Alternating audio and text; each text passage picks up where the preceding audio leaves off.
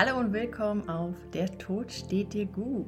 Intuitive Leichtigkeit durch Loslassen. Die Show, die dir zeigt, wie du lernst loszulassen, um so in deine intuitive Kraft zu kommen. Ich bin Jutta Reinke, Hypnosetherapeutin, Intuitions- und Emotionstrainerin und bislang war ich auf YouTube und jetzt lade ich meine erfolgreichsten Folgen auch auf deine Ohren. Wenn dir die Folge gefallen hat, dann schenk mir gerne deine Stimme. Das motiviert mich immer sehr, weiterzumachen. Und jetzt geht's auch los.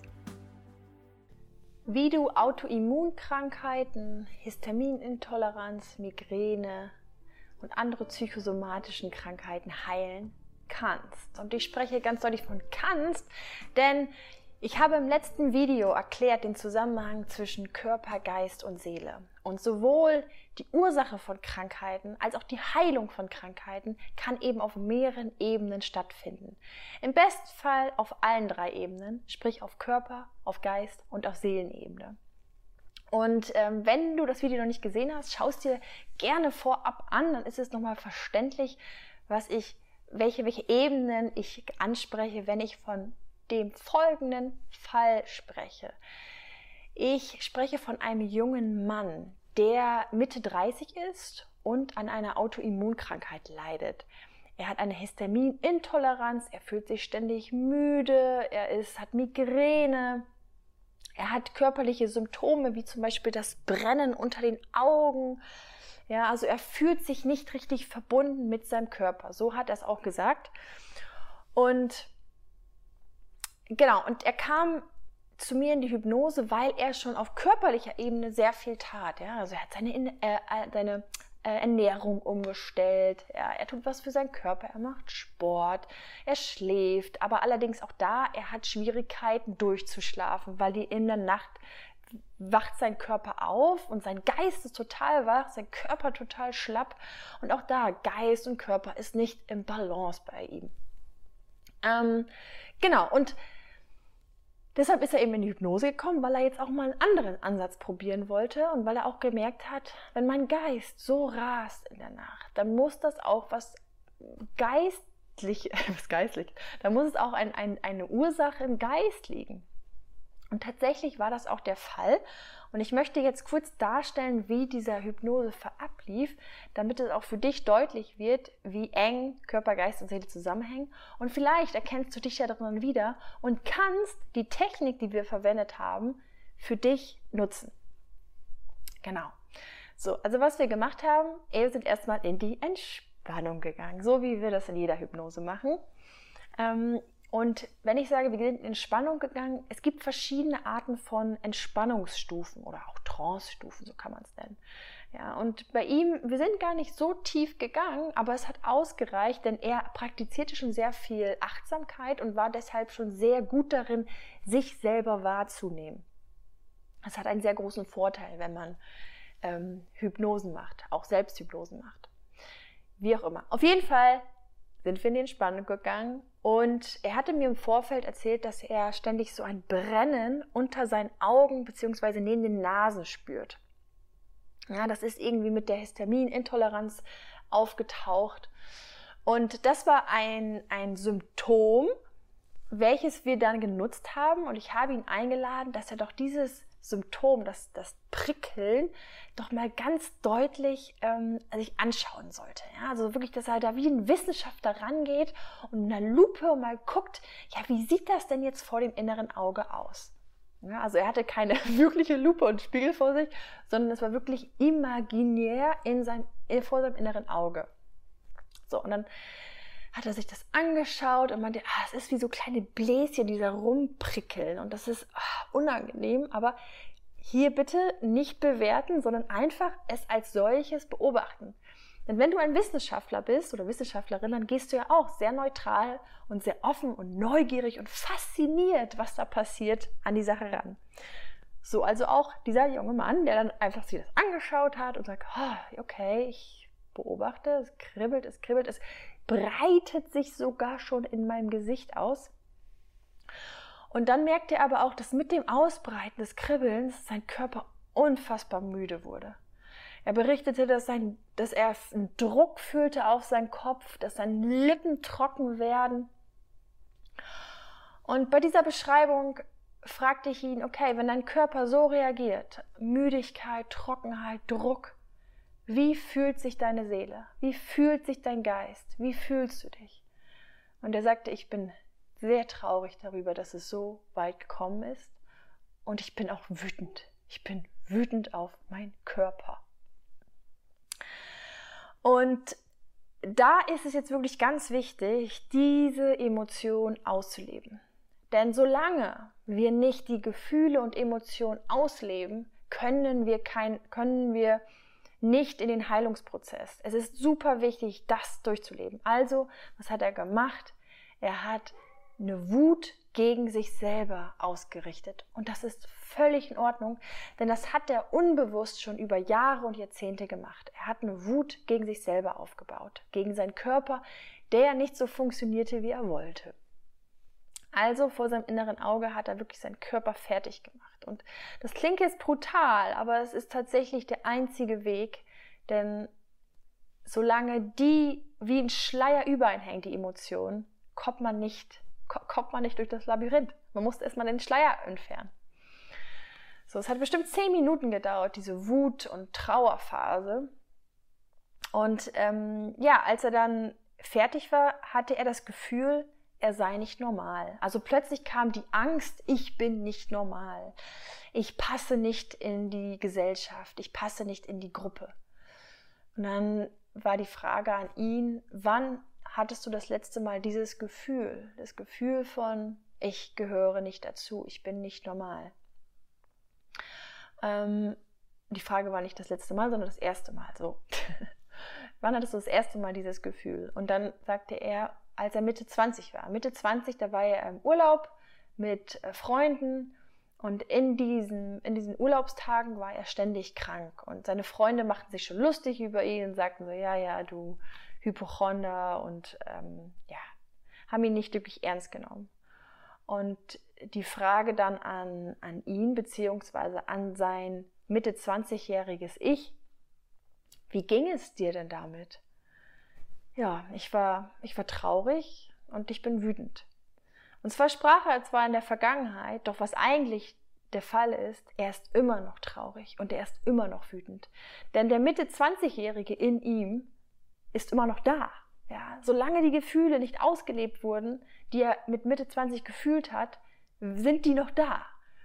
Und deswegen, was wir gemacht haben als nächstes, wir haben diesen Mitte 20-Jährigen ähm, erstmal all die, die Aufmerksamkeit geschenkt. Ja. Also mit ihm haben wir getrauert, mit ihm haben wir, oder er mit, mit seinen Mitte 20 Jahren hat getrauert, hat mit ihm aber auch Wut ausgelassen. Ja. Wut gegenüber dem Körper, den er mit Mitte 20 hatte, aber auch Wut gegenüber die Freunde. Ja, also ist da auch wieder, da war unfassbar viel Wut hinter, unfassbar viel Wut. So, und dann sagte er, ich habe das Gefühl, mein Körper hält mich auf. Ich habe ich hab große Visionen, ich habe so viele Ideen, aber mein Körper hält mich ständig auf. So, und da haben wir eine Technik angewendet, die kannst du auch gerne für dich anwenden. Und zwar ähm, hat er sich vorgestellt, wie er mit dem Bewusstsein jetzt aus seinem Körper rauszoomt. Ja? Also er kann sich, du, du kannst dir auch, wenn du die Augen mal schließt, du kannst dir ja vorstellen, wie dein Körper jetzt da liegt. Ja? Du kannst also mit deinem Bewusstsein aus deinem Körper raustreten. Und dann hat er einen Dialog gestartet mit seinem Körper, der da liegt. Mit dem Körper, der müde äh, drückt, der, der sich nicht gut fühlt.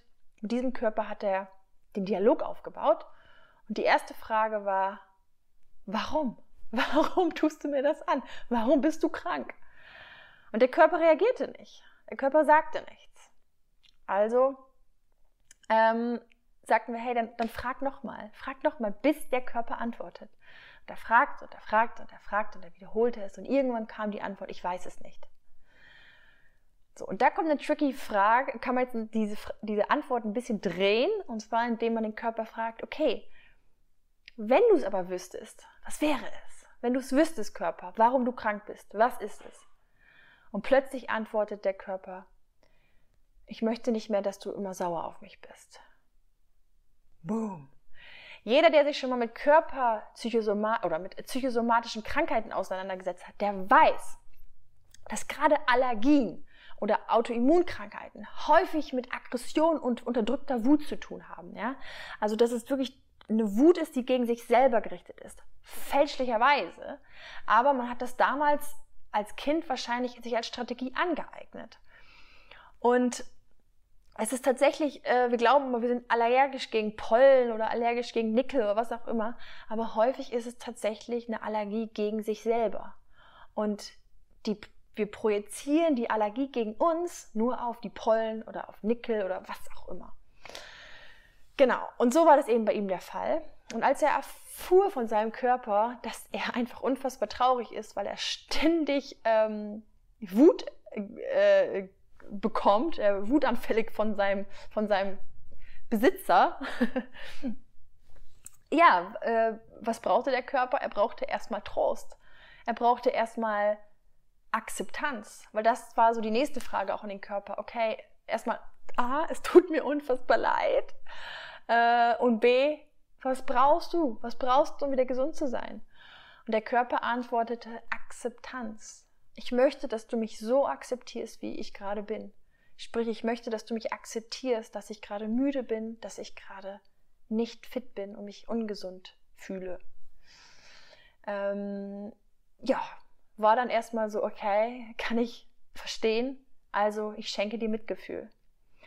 Aber mein Klient musste ehrlich zu sich sein. Es war nicht nur Mitgefühl, was er für den Körper spürte, sondern es war immer noch Frust. Es war Frust darüber, dass er das jetzt erstmal akzeptieren muss, dass er krank ist. Und es ist frustrierend. Entsprechend war da, du kannst es vielleicht erraten, der nächste Schritt, diesen Frust erstmal auszuleben. Also erlebte er den Frust. Der Frust war wieder heftig, hat wieder ein paar Minuten gedauert. Aber als er das dann durchlebt hat, ähm, konnte er sich versöhnen. Er konnte sich versöhnen mit seinem Körper. Ja? Also vom inneren Auge sah die Versöhnung das so aus, dass er so quasi seinen Körper umarmte und sagte so, hey, ich, ich, ich, äh, ähm, ich verzeihe dir und, und bitte verzeih mir. Und er selber konnte verzeihen, aber er merkte, dass sein Körper noch nicht verzeihen konnte. Er sagte, er spürt noch eine Distanz zu seinem Körper. Was auch logisch ist, denn das sagte der Körper dann auch zu ihm vom inneren Auge. Du hast mich so lange ignoriert. Du hast so lange Wut und Aggression gegen mich ausgeübt, unbewusst. Ich muss jetzt erstmal Vertrauen aufbauen. So, und mit diesen Botschaften und mit dieser letzten Botschaft ist er dann aus der Hypnose raus und die Aufgabe für die nächste Zeit, für die Heilung ist es, dass er seinem Körper ab sofort Akzeptanz und Heilung schenkt und Aufmerksamkeit schenkt. Sprich, ähm, in einer Meditation kann er und kannst du und sollte eigentlich jeder, ich tue es auch jeden Tag, seinen Körper mal wirklich spüren und zu fragen, Körper, wie geht's dir eigentlich gerade? Wo drückst du gerade? Wo ziehst du gerade? Und dann fühlen, fühlen, fühlen, fühlen. Und dann auch den Impulsen nachgehen, die daraus entstehen. Denn wenn wir mal wirklich ehrlich zu uns sind, dann sind wir zum Beispiel, mm, wenn wir gestresst sind, haben wir Druck in uns, wir haben einen Krampf in uns. Und was tun wir? Wir gehen auf der Brechstange durch und machen weiter. Dabei ist eigentlich die Lösung, ähm, auf diesen Krampf, auf diesen Drücken mal zu hören und sich mal niederdrücken zu lassen. Mal hinlegen, mal hinsetzen, ausruhen und warten, bis der Krampf sich löst, bis das, der Druck sich löst. Und dann können wir weitermachen. Aber das bedeutet auch Training. Und das macht dieser junge Mann jetzt. Und ich werde berichten, wie es läuft mit seiner Autoimmunkrankheit. Ja, ich hoffe, dich hat dieses Interview, äh, Interview, dich hat dieser Fall ähm, etwas inspirieren können und du konntest dich vielleicht auch wiederfinden und weißt jetzt, wie du mit möglicherweise deiner Krankheit umgehen kannst. Wenn du Fragen hast, dann schreib sie gerne hier drunter. Like dieses Video, da würde ich mich sehr darüber freuen. Oder abonniert und abonniert diesen Kanal. Was sage ich denn da? Kann doch auch beides. Liken und abonnieren. Und wenn du jemanden kennst, der ähm, an einer Autoimmunkrankheit oder anderen psychosomatischen Krankheiten leidet, auch da gerne teilen und dann bedanke ich mich für deine Aufmerksamkeit und wünsche noch einen wundervollen Tag.